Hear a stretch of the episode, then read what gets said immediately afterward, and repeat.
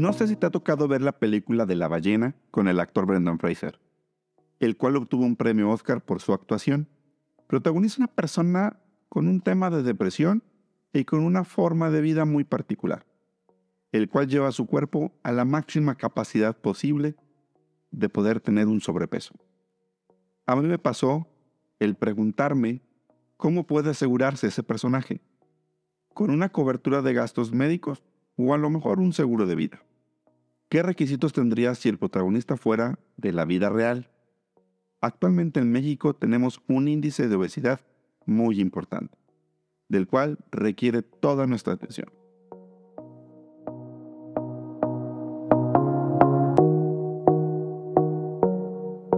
Por tal motivo buscamos a Carlos Almaguer, un experto en seguros de salud y de gastos médicos, ya con una larga trayectoria en este tema, para charlar de este personaje que interpreta Brendan Fraser y descubrir cómo se puede asegurar este personaje si fuera real.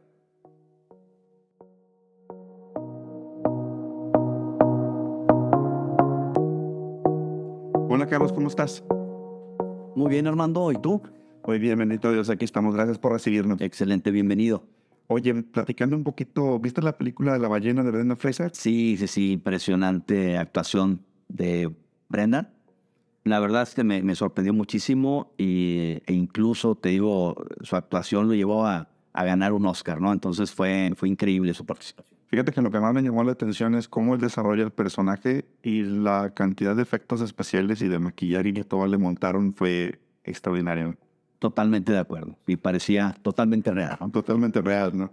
Oye, fíjate, me llegó una duda. A mí me pasó que lo estaba viendo y recordé cómo podemos asegurar este tipo de personaje.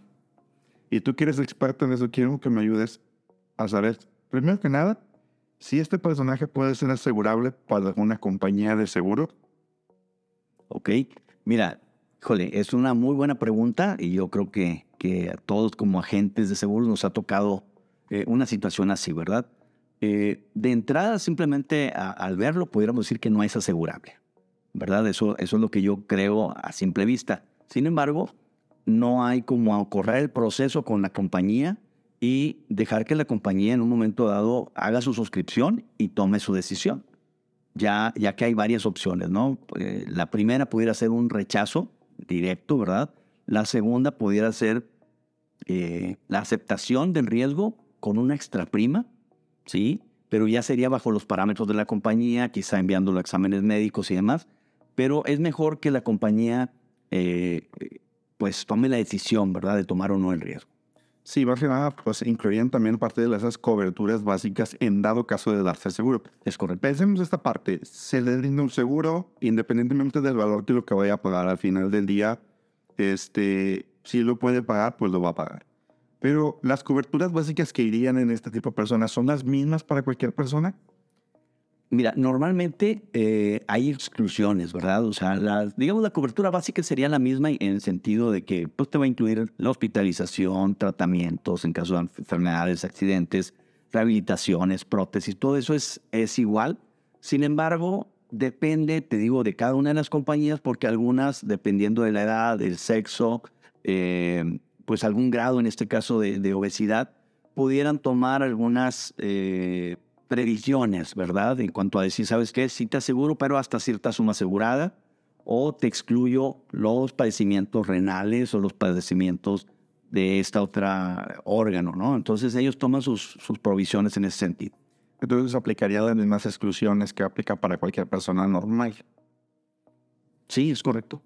En dado caso, una de las cosas importantes que estuve viendo, este, algunos padecimientos que no procederían, ¿cuáles serían? Los metabólicos, por ejemplo, en cierta manera. Sí, mira, normalmente cuando, cuando una persona tiene padecimientos eh, de este tipo, normalmente para la aseguradora hay dos situaciones clave. Una es las cuestiones eh, de diabetes, ¿verdad? Que pudiera detonarse por un grado de, de obesidad de este tipo. Y la segunda es la hipertensión. Entonces, para las aseguradoras, el tema de la hipertensión y la diabetes juntas, pues es como si fuera una bomba de tiempo, ¿no? Y, obviamente habría situaciones que se desencadenan a raíz de, estas, de estos dos factores. y pudiera hacer daños en, el, hígado, en los uh, riñones, eh, temas del corazón, etc. Entonces, sí eh, sería eh, bien importante, te digo, el acercarse primero para determinar si, en caso de que sea asegurable, bajo qué circunstancias, porque las compañías hacen sus exclusiones en base a, cada situación en particular. Sí, digamos que se hace una, este tipo de personas tendría una póliza a la medida. Correcto una póliza que realmente oye, te hago tu solicitud, revisaría qué es lo que se te puede cubrir, qué es lo que no te puede. Y en base al riesgo de este tipo de personas, podríamos estimar cuánto tendría que pagar, ¿no? Correcto. Y, bueno, y aquí es bien importante eh, esto que comentas, Armando, porque, mira, nosotros cuando, cuando nos ponemos, digamos, eh, del lado de, del cliente, ¿verdad? Eh, debemos entender pues que es una persona que necesita un seguro, ¿verdad? Como cualquiera de nosotros. Por algo se acerca, ¿no? Por algo se está acercando y tiene una preocupación de protección.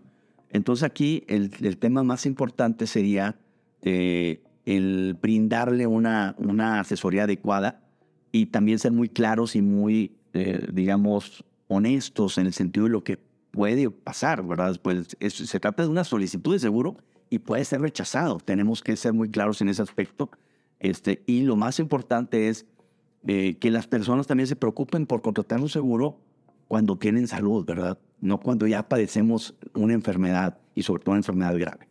Sí, bueno, yo lo que estaba viendo es algo importante con este tipo de personas.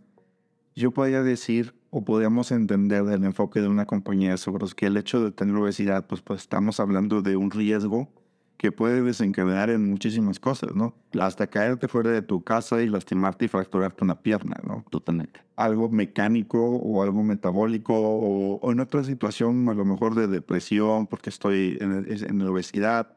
Varias circunstancias anteriores que podemos verlo.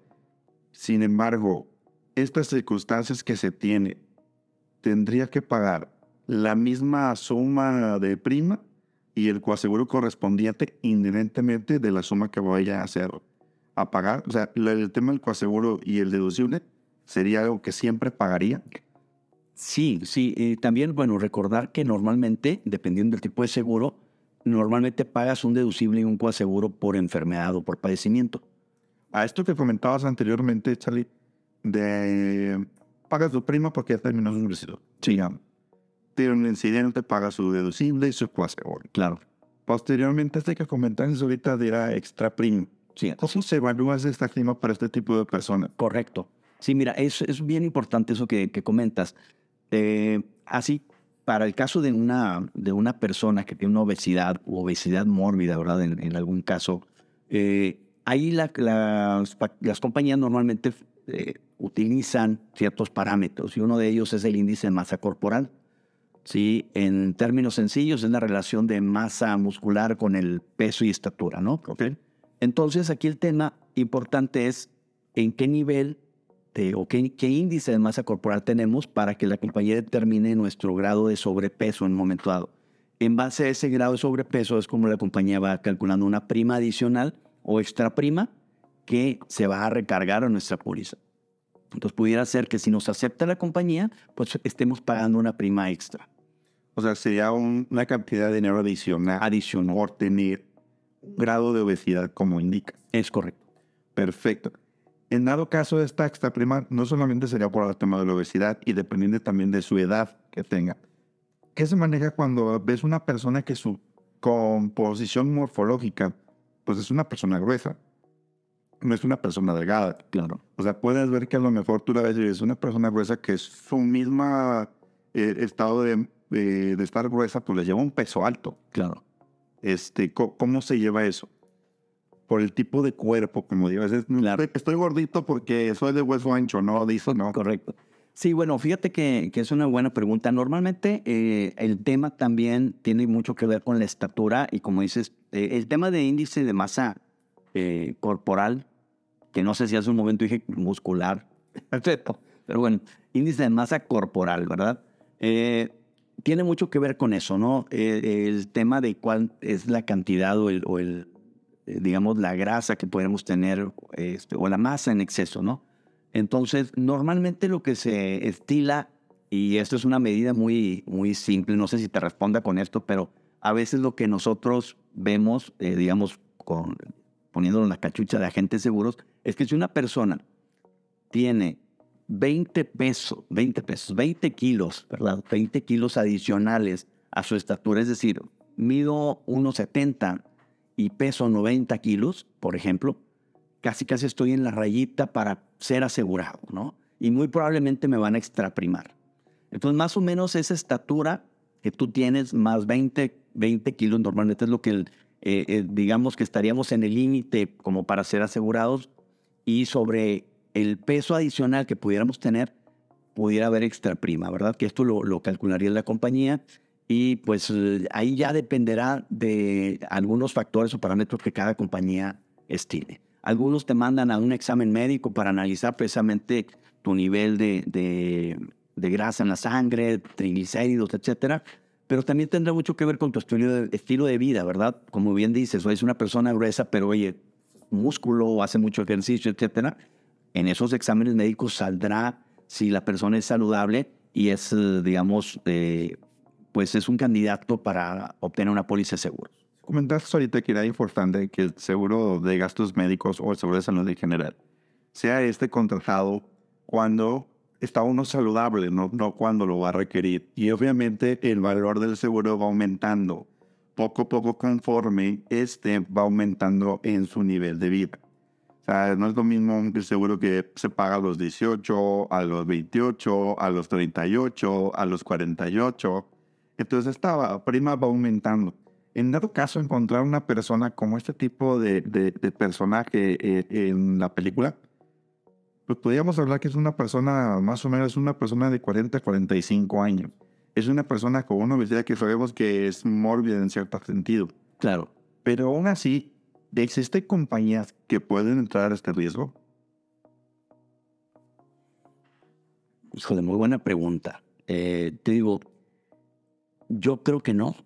Yo creo que no, pero nosotros, como agentes seguros, eh, no lo podemos descartar. O sea, es decir, yo correría el proceso con él mencionándole cuáles son las posibles, los posibles riesgos o los posibles resultados. Eh, sí, o sea, es simple, al, al ver un grado excesivo de, obesidad, por ejemplo, podríamos pensar que esa persona no es asegurable. Pero es mejor que la propia compañía lo, lo dictamine y ellos lo determinen si, si otorgan o no el seguro. En tu experiencia, Kedarly, ¿cuánto más o menos pagarían de prima este personaje si lo aseguraras?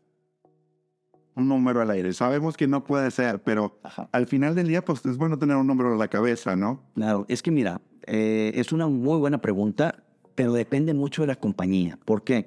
Porque existen diferentes tipos de planes, como tú sabes, con diferentes niveles hospitalarios, con diferentes niveles de deducible, por ejemplo. Entonces, dar un valor de una prima, yo creo que tiene mucho que ver con la edad, con el sexo, con el nivel hospitalario que deseas, con la región donde vas a tomar, donde va a vivir la persona, donde vive, y el costo de los servicios hospitalarios en esa ciudad. Entonces, habría que correr la cotización con alguna compañía eh, o con varias compañías para poderle ofrecer el mejor, el mejor servicio o el seguro que pudiera ser aceptable para él. Eh, sería muy aventurado decir tu número este, sin esos, sin conocer esos parámetros. Sí, sobre todo porque son, son como dices tú, son condicionantes para el tema del aseguramiento y su estilo de vida adicional claro. os puede cambiar.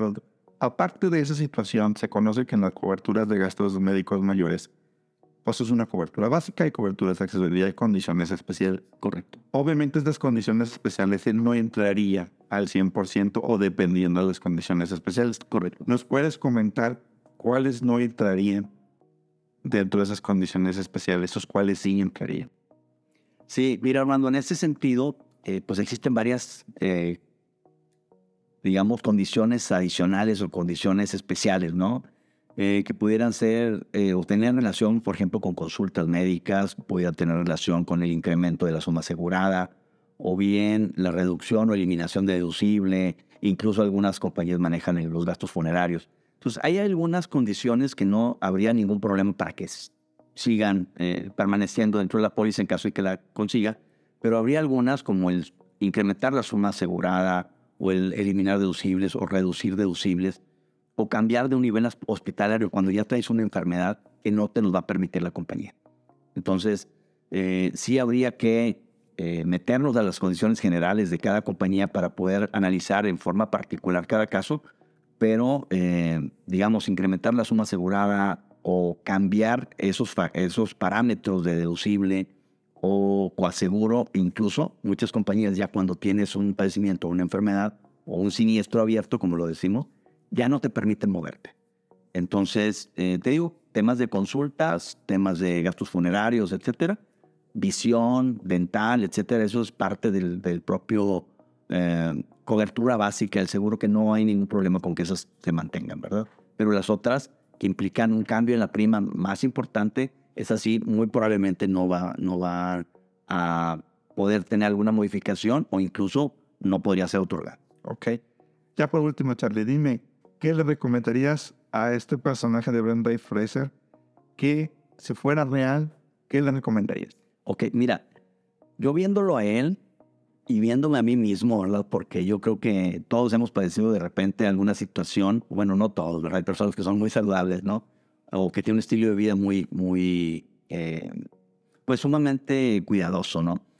Pero yo lo que le recomendaría a él, y le recomendaría a muchos mexicanos, sería el primero, amén de tener una póliza de gastos médicos mayores, es que tenemos que cambiar nuestro, estilo de vida y buscar condiciones más saludables de alimentación, de ejercicio, eh, temas incluso anal, conocer un poquito mejor hasta nuestro metabolismo para saber qué cosas eh, nos, nos pueden hacer mejor para nuestra salud, nos pueden ser mejores para nuestra salud, perdón. Y una vez que cambiemos ese estilo de vida y que a lo mejor tengamos mayor actividad física, que podamos perder cierta cantidad de kilos, yo creo que pudiésemos buscar una póliza de seguros, ¿verdad? Pero sí necesitamos, te digo, amén de tener la, la póliza de seguro de gastos médicos, que es sumamente importante, que por nuestra propia salud hagamos cambios en nuestro estilo de vida. ¿sí? Eso yo creo que sería la, la primera recomendación. Y posteriormente, ya ahora sí, ya teniendo una mejor condición eh, física, eh, ahora sí buscar la contratación de un seguro para poder ser candidatos a, aceptación por parte de la compañía. Muchas gracias, Charlie, por el tiempo. Sabemos que estás sumamente ocupado. Gracias por recibirnos en tu oficina y este, estamos muy, muy, muy agradecidos por el tiempo que nos das. Gracias por el tiempo. Sí, no, no, al contrario, Armando, un privilegio poder platicar contigo sobre estos temas. Ya tenemos tiempo de conocernos y la verdad teníamos pendiente esta charla, ¿no? Ojalá que haya sido de, de beneficio y de provecho para las personas que nos escuchan. Ya sea, muchas gracias. Hasta luego, Armando. Gracias.